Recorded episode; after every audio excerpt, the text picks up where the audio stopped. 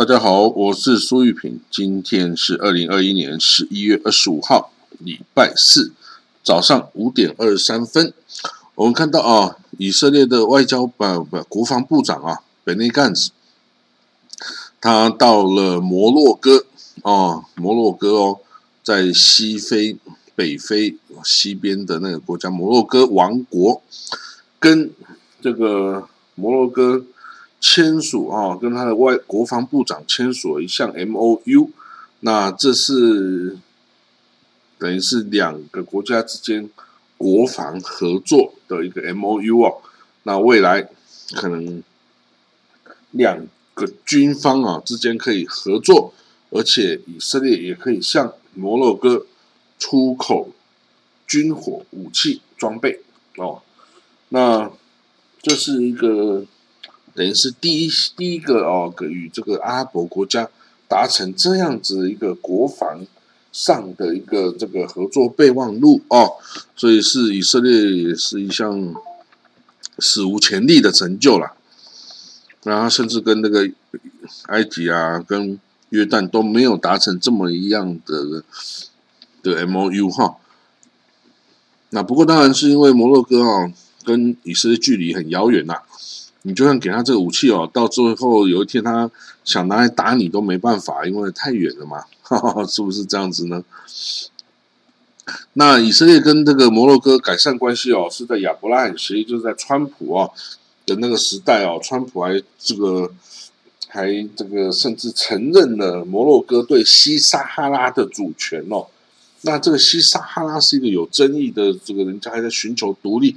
然后摩洛哥是把人家打下来，军事手段打下来啊！啊，美国承认这样子的领土变更根本是不符合国际法的呀。所以呢，这个拜登总统上来之后啊，也没有承认哦，没有继续承认这个哦，就是说没有，他是没有等一下，就是说翻盘啦，但是哈。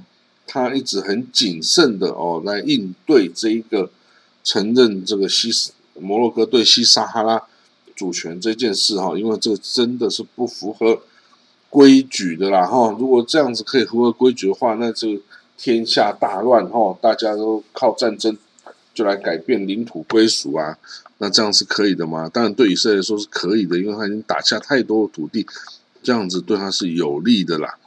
那摩洛哥。哦，其实，在两在一九九零年代，跟以色列是拥有很低水准的外交关系。那 Second Intifada 两千年哦，第二次投石起义 Second Intifada 之后啊，就断绝了这个关系。那有一有大概有五十到七十万以色列人哦，其实是有摩洛哥的血统的哦。那一九四八年建国之后，又有超过二十万的摩洛哥犹太人呐移民回归以色列哦。那所以两国其实是很密切的哦，两每年都有好几千人访问哦，这个摩洛哥等于是他们的老家哦，所以那他们哦未来会建立哦大使馆，还没有建，还没有正式开设，然后但是即将要设立哈。那显然，以色列跟摩洛哥的关系哈还挺友善的。好了，我们讲到下一个消息，以色列啊不，德国的新政府哈废除纳粹时代制定的堕胎法哦。那理论上来说，在德国堕胎哈是是违法的，但是哈这个还是有方法去规避的啦哈。那这个。这个堕胎法也禁止医生提供这个有关堕胎的讯息，哈，给这个有需要的女性。哦，那现在这样子，呃，当然随着时代的开放啦，这些这些事情其实都已经不再是不能做的事情。所以呢，让女性拥有自主权，哦，这个是这个是很多人的诉求啦。那。这个女性哈也可以开始啊，一九二零一九年哦，有一项法律哦是这个进行了修订哦，这项堕胎法哦，这个医生可以提供终止妊娠啊，就终止怀孕的这个消息，然后但是好像还是有一些限制哦。那在怎么说呢？这个女性哦，还是一直征求这个这个主导权然后这个对身体的主控权嘛。那当然，美国也有这些这个堕胎法严格施行的这种趋势哦。那所以这个在甚至在德国东边的那波兰呢，也都有严格的限制，不可以堕胎，因为它是天主教国家嘛。不但德国不是天主教国家，德国是新教的国家嘛。当然，它也是有其他教派啦，但是比较小。所以呢，这德国至少。他是想要开放一点啦，就让女性可以更多的决定自己的这个哦身体啦，然后可以就是算堕胎的话呢，也不算违法了哈，这样就是呃除罪化啦，除罪化这个堕胎的行为哈，不要再把它入人以罪了哈，这样子终究是对女性是不好的。好，那我们看到下一个消息，然后。这个伊索比亚体格类的内战哦，还是没有消停哦。这个而且还是越来越激烈哦。那这个爱尔兰有四名外交官哦被驱逐出境哦，被伊索比亚驱逐出境。然后，那当然这个爱尔兰是说：“哎呀，很可惜啊，我们明明就没什么事啊，你干嘛驱逐我们的外交官？”哦，他说：“我们对。”伊索比亚的立场其实没有任何改变啊，跟欧盟的立场啊，什么是一致的啊？你干嘛驱逐我呢？哦，所以当然是为了杀鸡儆猴嘛，驱逐人就是为了杀鸡儆猴，你就是被他抓出来的那个鸡嘛，哦，所以 anyway，这个由于这个伊索比亚的内战情势加剧，哈，英国已经要求他的国民立刻离开哦，伊索比亚，英国人要求哈，英国的国民。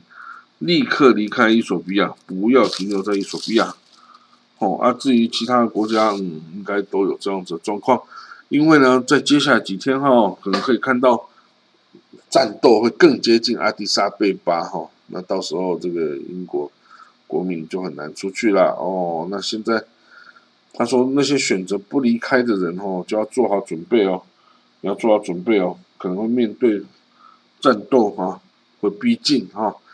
那我们不保证啊，在英国政府说你再不走哈，我们就没有办法保证你有路可以离开伊索比亚了哈。这个实在是内战哈，是最危险的一种灾荒了哈。内战就是真的战斗哈。好，我们来看到下一个消息：土耳其的货币里拉哈开始剧烈的贬值哈。这个贬值实在是很恐怖诶，它的贬值不是说哦点个几 percent，它是一次跌了，它这个等于是礼拜三哦有一个消息说，呃，这在这礼拜二，里拉创历史性的贬值了十五 percent 哦，一天贬了十五 percent，你能相信吗？哦，按你说一天贬了十五 percent，那这会造成什么事情？这会造成哦，如果你。卖这个外国的产品，哦，你卖这个外国的这个包包啦，呃，iPhone 啦，电脑啦等等哦，你赶快要去买，要不然你的东西，你的钱是在贬值中的啊，会越来越不值钱，所以你要，这会鼓励人家赶快把钱拿出来，去消费，去买东西，去买掉哦，买成物资。你不买的话，你就完蛋哦！你的钱就会一直变小，一直变小，到时候就买不到东西呀。哦，所以呢，这个总统哈埃多安，土耳其总统埃多安啊，最近也这个朝处理这问题焦头烂额了哈。他他要处理这个经济可能会受到的不良影响。里拉今年贬值了四十三 percent 哦。那光上上个礼拜到现在就贬值二十二 percent 哦，所以都是很剧烈的巨贬哈，这样子对经济来说是伤害很大的哦。那这样子到底要怎么办呢？现在美国的这个 iPhone 啊，已经突然的就不卖了啊，宣布不卖了，因为你卖，你要么要提高当地币的价格，要么你原价卖出的话，你就会亏钱。所以到底要怎么卖也很为难哦，所以商家干脆就不要卖哦，囤积还可以居奇嘞。你要囤积之后，到时候再卖，我又又赚了一票哦，用新的价格卖，就赚更多了哈。所以哈，这个真的有点糟糕。这个土耳其哈，面对这种问题也不是第一次了。但是哈，大家想他会不会用对外军事冒险的行动哈，来处理这个人民的不满哦？因为这个货币大幅贬值。人民会不满，那他干脆用对外的军事冒险哦，来让人民哦这个转移注意力哦，这是有可能会发生的事。好，我们再看下一个消息哦，伊朗哦，伊朗啊，革命卫队的司令官霍塞·萨拉米哦，他说哈，这个跟美国在各领域的战斗哈，其实从来没有停止哈，这个伊朗。革伊斯兰革命四十三年，哇！结果已经被美国哈这个这个制裁了很久哦。但是美国已经不再具有这个那么强大的影响力哈跟统治力哦，所以现在啊，我们一个强大的伊斯兰伊朗啊，就可以成为美国一个竞争对手哈。那所以我们说，伊朗的青年哈。应该要引导这个革命的精神哦，革命已经结出果实哦，我们要这个了了解这一切哦，然后这个见证了这一切的发生哈，我们要跟美国持续不断的战斗到底的意思啊哈，那战斗到底，终究有一天会胜利啊哦，因为美国不行，哈哈，美国不行，哈哈，好。我们再看到还有什么消息呢？还有什么消息？嗯，就没有啦。哦，另外啊，可能中国跟俄国啊，会不会结成一个更密切的军事联盟？哈，那这个也是令人关注的消息。哈，这个，因为他们在这礼拜二，中国、俄罗斯签署了加强军事关系的路线图 （roadmap）。哦，那这个。